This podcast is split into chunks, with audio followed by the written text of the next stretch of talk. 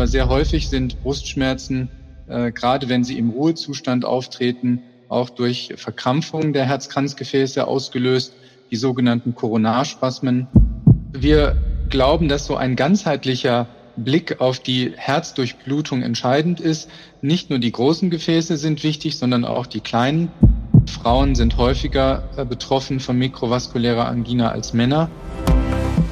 Impuls. Impuls. Wissen für Ihre Gesundheit. Wir sprechen mit Herzspezialisten und Herzpatienten locker und lehrreich über das zentrale Organ, unser Herz. Denn Ihre Gesundheit ist uns eine Herzensangelegenheit. Impuls. Impuls. Der Podcast der Deutschen Herzstiftung. Für alle, die mehr über ihr Herz wissen wollen. Hallo und herzlich willkommen zu einer neuen Folge von Impuls. Immer schnell aus der Puste und dann auch noch häufig Beschwerden in der Herzgegend, vor allem bei Belastung. Solche Symptome schränken die Lebensqualität stark ein und ängstigen. Was ist da los mit dem Herzen? Wenn dann bei einem Arztbesuch keine Erklärung gefunden wird, weil die Herzgefäße zum Beispiel keine Anzeichen für eine typische Verengung zeigen, die die Herzschmerzen erklären könnten, wächst der Leidensdruck. Das bilde ich mir doch nicht ein. Welche Fehlfunktion im Herzen solche Angina pectoris-artigen Brustschmerzen auslösen kann, auch wenn keine typische Verengung erkennbar ist, das haben Kardiologen erst in den letzten Jahren so richtig erfasst. Einer davon ist Professor Peter Ong, der sich damit intensiv beschäftigt hat und den ich jetzt ganz herzlich am Telefon begrüße. Hallo, Professor Ong, schön, dass wir heute wieder Zeit für ein Gespräch haben. Hallo, Frau Ney, es freut mich auch. Professor Ong ist Facharzt für Innere Medizin und Schwerpunkt Kardiologie am Robert Bosch Krankenhaus in Stuttgart. Mein Name ist Ruth Ney. Ich bin Medizinredakteurin bei der Herzstiftung. Professor Ong, bei immer wiederkehrenden Brustschmerzen, da denkt man ja unwillkürlich zunächst an eine koronare Herzerkrankung mit den typischen Ablagerungen, den sogenannten Plaques, die etwa durch zu hohes Cholesterin im Blut entstehen. Das ist aber offensichtlich nicht immer die Ursache. Von wie vielen Menschen reden wir hier eigentlich, bei denen eine andere Ursache vorliegt? Ganz grob kann man sagen, dass das ungefähr 50 Prozent der Patienten betrifft, die wegen des Verdachts auf eine verengende koronare Herzerkrankung einer Herzkatheteruntersuchung unterzogen werden. Es hängt immer davon ab, welche Patientengruppen man betrachtet und welche Untersuchungen gemacht werden. Aber 50 Prozent ist eine sehr realistische Zahl. Mhm, das ist ja schon eine stattliche Zahl. Was genau löst denn überhaupt Schmerzen in der Brust aus, die ja oft auch dann die Sorge wecken, es könnte sich um einen Herzinfarkt handeln? Ja, unsere Herausforderung als Ärzte ist ja, die Ursachen äh, genauer zu eruieren. Es sind nicht immer nur Herzerkrankungen, die dahinter stecken können, sondern natürlich auch Erkrankungen der Lunge oder der Wirbelsäule. Aber sehr häufig sind Brustschmerzen, gerade wenn sie im Ruhezustand auftreten, auch durch Verkrampfung der Herzkranzgefäße ausgelöst, die sogenannten Koronarspasmen. Und das ist äh, das, was wir auch sehr häufig sehen bei den Patienten, wenn wir unsere diagnostischen Untersuchungen machen, dass wir dann tatsächlich diese Diagnose stellen können. Mhm. Grundsätzlich erstmal, wenn ein Patient Brustschmerzen verspürt und zum Arzt geht, was ist da der erste Schritt bei der Ursachensuche? Äh, ja, ganz wichtig ist, dass man schrittweise vorgeht, dass man erstmal das Risiko abschätzt, äh, dass der jeweilige Patient oder die Patientin hat für eine koronare Herzerkrankung. Dazu gehören die kardiovaskulären Risikofaktoren wie Rauchen, Diabetes, Bluthochdruck, äh, Übergewicht und andere Faktoren wie Hypercholesterinämie zum Beispiel. Und die Basisuntersuchung besteht dann aus EKG und Blutentnahme sodass dann auch der Allgemeinarzt erstmal eine Abschätzung treffen kann und dann entscheiden kann, besteht eine erhöhte Wahrscheinlichkeit für eine koronare Herzerkrankung und äh, sollte der Patient dann einem Kardiologen oder einer kardiologischen Klinik vorgestellt werden. Mhm. Und dann beim Kardiologen, wenn solche Beschwerden vorliegen oder erste Befunde, die darauf hindeuten, dass etwas am Herzen tatsächlich ist, wahrscheinlich oft dann eine Herzkatheteruntersuchung dann der nächste Schritt. Ja, das meint man häufig, ist aber eigentlich nicht der Fall, weil die Empfehlungen der Fachgesellschaft ganz klar sagen, ähm, dass je nach Risiko unterschiedliche Untersuchungen durchgeführt werden sollten. Es gibt Patienten mit sehr niedrigem Risiko, wo man erstmal gar keine weiteren Untersuchungen durchführt. Dann gibt es die mit sehr hohem Risiko, wo man tatsächlich direkt die Herzkatheteruntersuchung empfiehlt.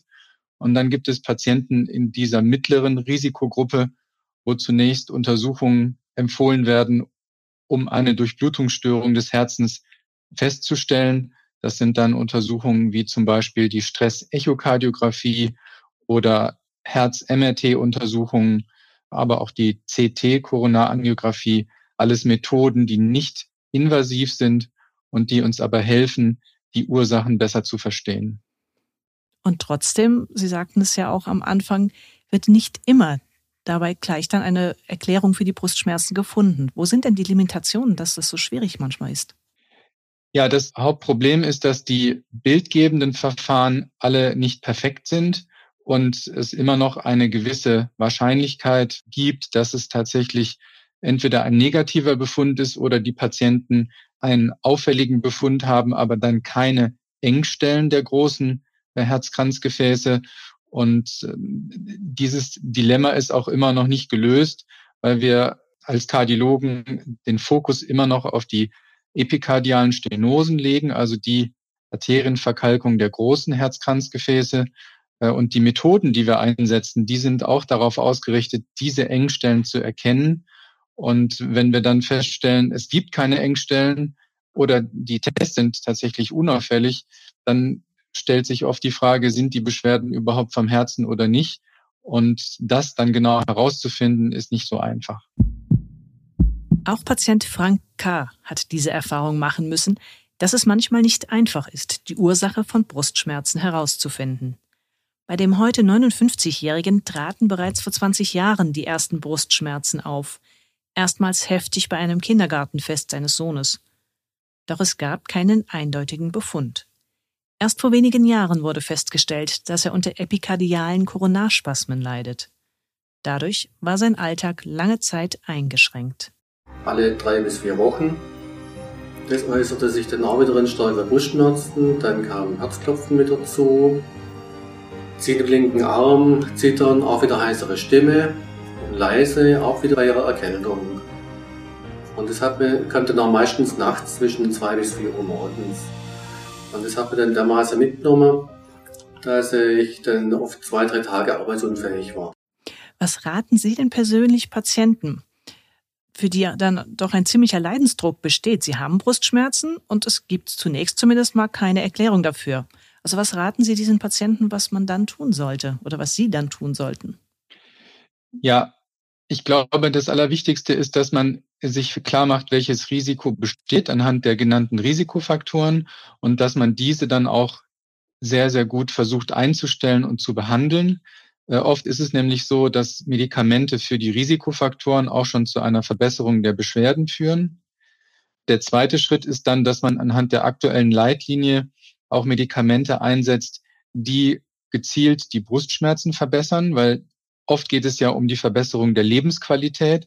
Die Patienten sind dadurch beeinträchtigt, dass sie eben im Alltag nicht so belastbar sind, wie sie es von früher kennen. Und die sogenannten antianginösen Medikamente, die führen sehr häufig auch dazu, dass die Beschwerden sich bessern, ohne dass man dann vielleicht ganz genau weiß, äh, was dahinter steckt. Das Problem ist, wenn man wissen möchte, welche Ursachen dahinter stecken, dann bedarf es weiterer Tests, die teilweise auch nur im Herzkatheter möglich sind. Und das kann man natürlich jetzt nicht jedem Patienten direkt empfehlen. Insofern dieser schrittweise Vorgang mit zunächst medikamentöser Therapie.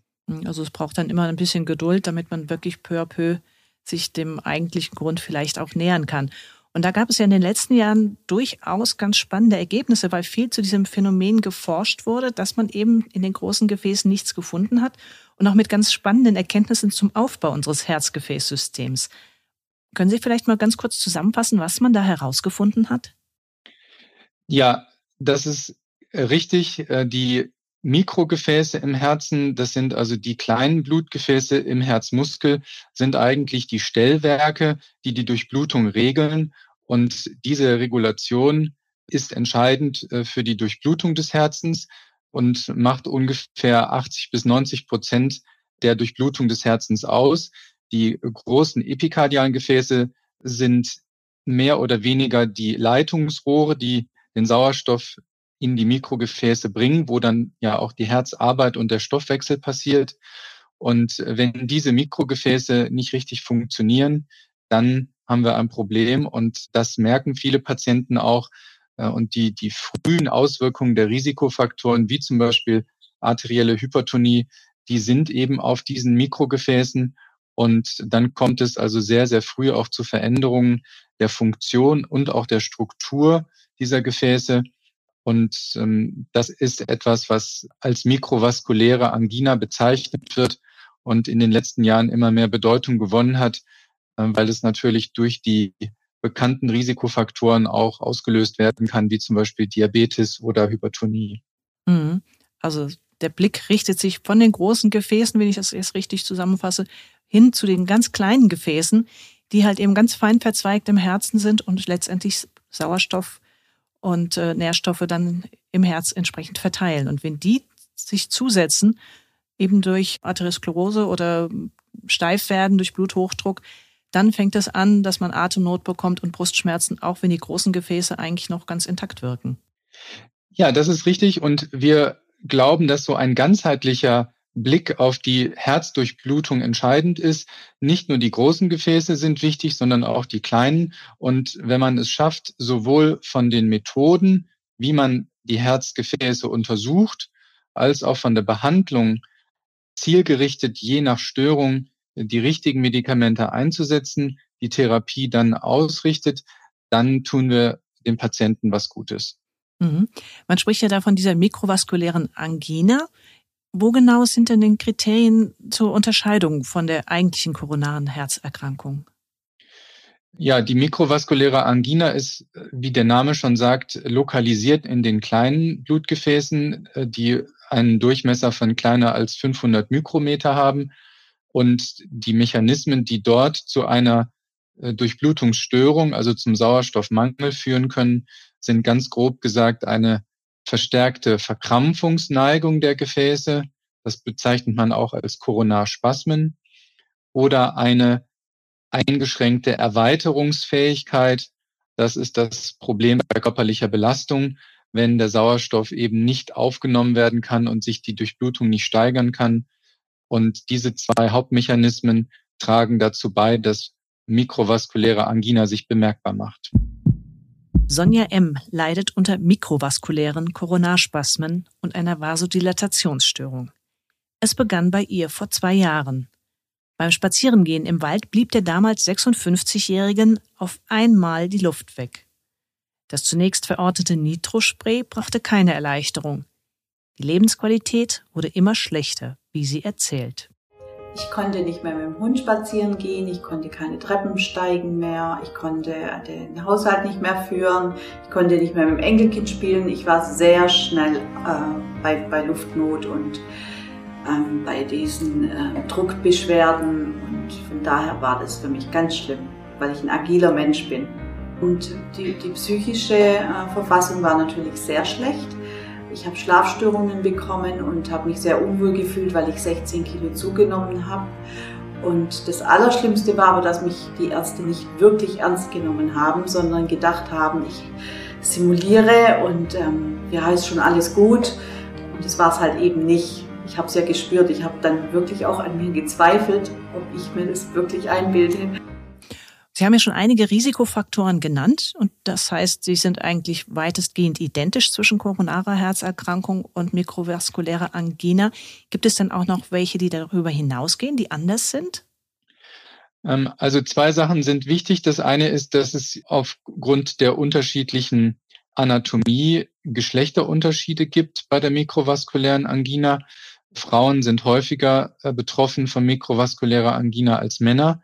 Das liegt unter anderem äh, an den hormonellen Unterschieden zwischen Männern und Frauen, aber auch daran, dass anatomisch gesehen im Durchschnitt die Frauenherzen und auch die Gefäße am Herzen von Frauen kleiner sind.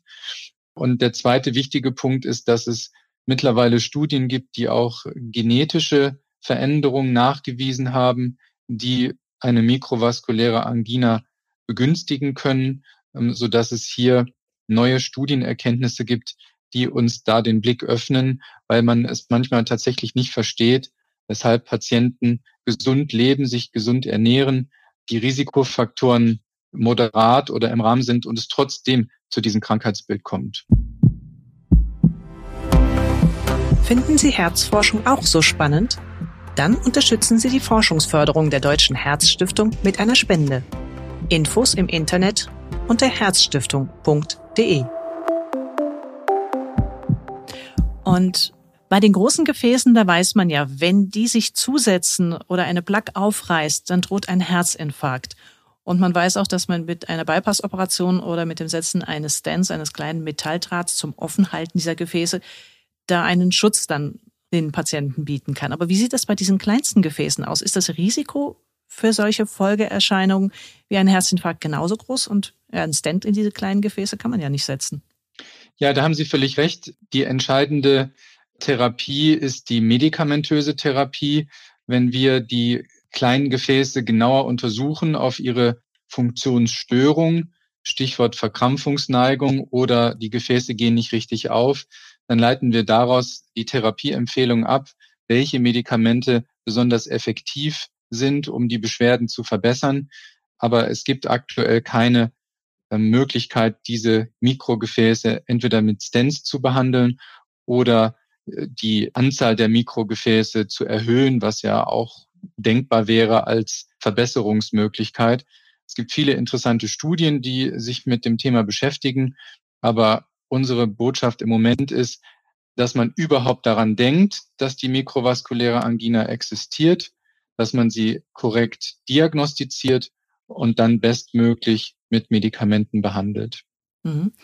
Weil das Risiko genauso hoch ist wie bei einem Verschluss der großen Gefäße oder wie ist da inzwischen die Erkenntnis? Ja, die Studien, die es gibt, sagen, dass das Risiko für schwere Ereignisse wie Tod, Myokardinfarkt, Schlaganfall geringer ist als bei Patienten, die eine koronare Herzkrankheit mit Stenosen der großen Gefäße haben. Was aber wesentlich stärker zum Problem wird, ist äh, die Einschränkung der Lebensqualität. Die Tatsache, dass diese Patienten häufig über sehr, sehr lange Zeiträume anhaltende Beschwerden haben. Und das ist das, was wir verbessern wollen, ähm, dass die Patienten wieder mehr im Alltag machen können, leistungsfähiger sind. Und deswegen ist es so wichtig, die Diagnostik zu machen, damit man dann bestmöglich medikamentös behandeln kann mhm. und die Lebensqualität besser wird. Können Sie vielleicht in diesem Zusammenhang auch noch mal ganz kurz erläutern, welche Diagnostikverfahren stehen denn da zur Verfügung heutzutage, damit man da noch mal eben diesen einen Schritt weitergehen kann und diese Verengungen und Spasmen in den kleinsten Gefäßen erkennen kann? Ja, es gibt schon einige Verfahren nicht invasiv, mit denen man die Gefäßerweiterung untersuchen kann. Das Fachwort ist hier die koronare Flussreserve und die kann man untersuchen zum Beispiel mittels äh, Herzultraschall, mittels äh, MRT am Herzen, aber auch mit sehr äh, besonderen Untersuchungen wie der Positonen-Emissionstomographie. Und die andere Seite, die Verkrampfungsneigung, die Koronarspasmen, ähm, die kann man nur im Herzkatheter untersuchen, weil man diesen Provokationstest mit Injektion von Acetylcholin direkt in die Gefäße geben muss. Das ist aufgrund der chemischen Zusammensetzung nicht anders möglich, so dass das also im Herzkatheter diagnostiziert wird und man kann dann mit unterschiedlichen Verfahren diese ganze Diagnostik noch ergänzen, aber im Wesentlichen ist es dann die Entscheidung, was kommt im Herzkatheter raus und wie gehe ich dann medikamentös vor. Mhm. Bei den Medikamenten gibt es da einen Klassiker, der angewendet wird, oder muss man das wirklich individuell von Patient zu Patient sehen, womit man dann die Durchblutung im Herzen verbessern kann oder diese Krampfneigung reduzieren kann? Ja, man kann sagen, dass Coronarspasmus-Patienten in der Regel sehr gut profitieren von Calcium-Antagonisten. Die kann man auch ergänzen mit Nitratpräparaten.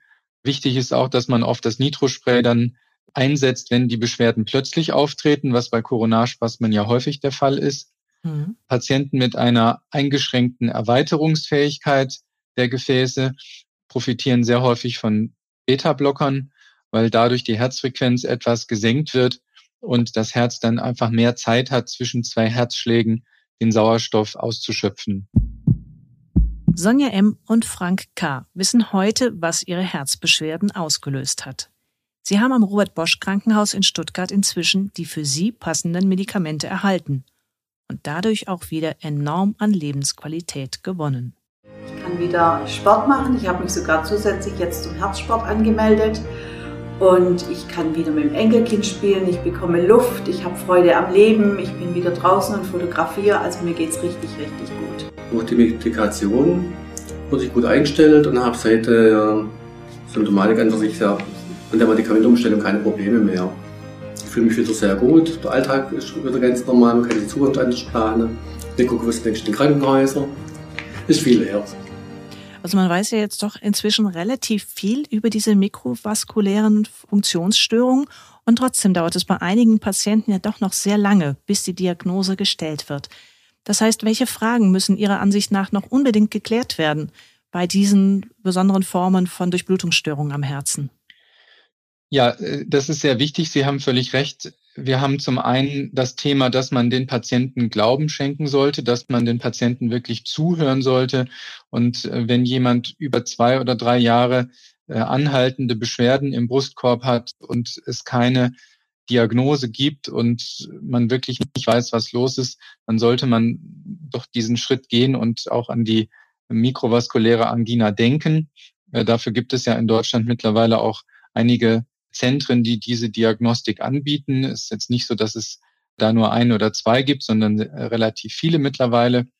Und äh, der andere Aspekt ist, wie ich schon sagte, dass wir einen ganzheitlichen Blick auf die Herzdurchblutung brauchen, dass die Methoden, die wir einsetzen, sich nicht nur beschäftigen mit der Frage, gibt es eine epikardiale Stenose, ja oder nein, sondern diese mikrovaskulären Störungen auch in Betracht gezogen werden.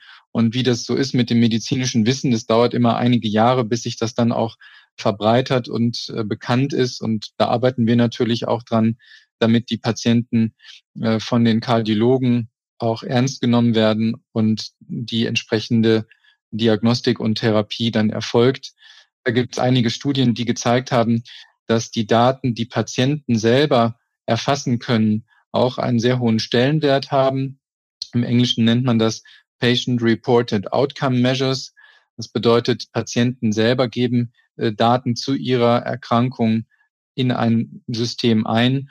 Und diese Daten, wenn sie ausgewertet werden, zeigen, dass man über drei oder vier Facharzttermine braucht, bis die Diagnose gestellt wird, dass im Durchschnitt vier bis fünf Jahre Zeit vergehen, bis die Diagnose gestellt wird. Und das ist das, woran wir arbeiten wollen, dass dieser Leidensweg der Patienten nicht so lang ist, sondern man in kurzer Zeit sagen kann, das ist das Problem, so können wir die Lebensqualität behandeln und die Prognose abschätzen und damit auch wieder den Patienten mehr Belastungsfähigkeit zurückgeben. Mhm. Ja, wichtiges Thema. Ganz herzlichen Dank für diese ausführlichen Erläuterungen, Professor Ong. Vielen Dank, Frau Ney. Was können wir als Impuls mitnehmen? Ursache von Brustschmerzen ist häufig kein merklicher Verschluss der Herzkranzgefäße, sondern die Ursache liegt in bis zu 50 Prozent der Fälle in den kleinen und kleinsten Gefäßen des Herzens. Diese koronare mikrovaskuläre Dysfunktion ist aber ebenso kritisch zu sehen wie Ablagerungen in den großen Herzgefäßen. Sowohl was die Beeinträchtigung der Lebensqualität angeht, als auch das mögliche Risiko für Herzschwäche und Herzinfarkt. Frauen sind übrigens besonders häufig davon betroffen. Das Gute, die Krankheit gewinnt an Aufmerksamkeit und das verkürzt hoffentlich in Zukunft den Leidensweg von Betroffenen bis zur Diagnose und Therapie. Und damit sage ich wieder Tschüss für heute. Vielen Dank fürs Zuhören und bleiben Sie gesund. Ich freue mich, wenn Sie auch das nächste Mal wieder mit dabei sind, wenn es heißt Impuls. Wissen für Ihre Gesundheit.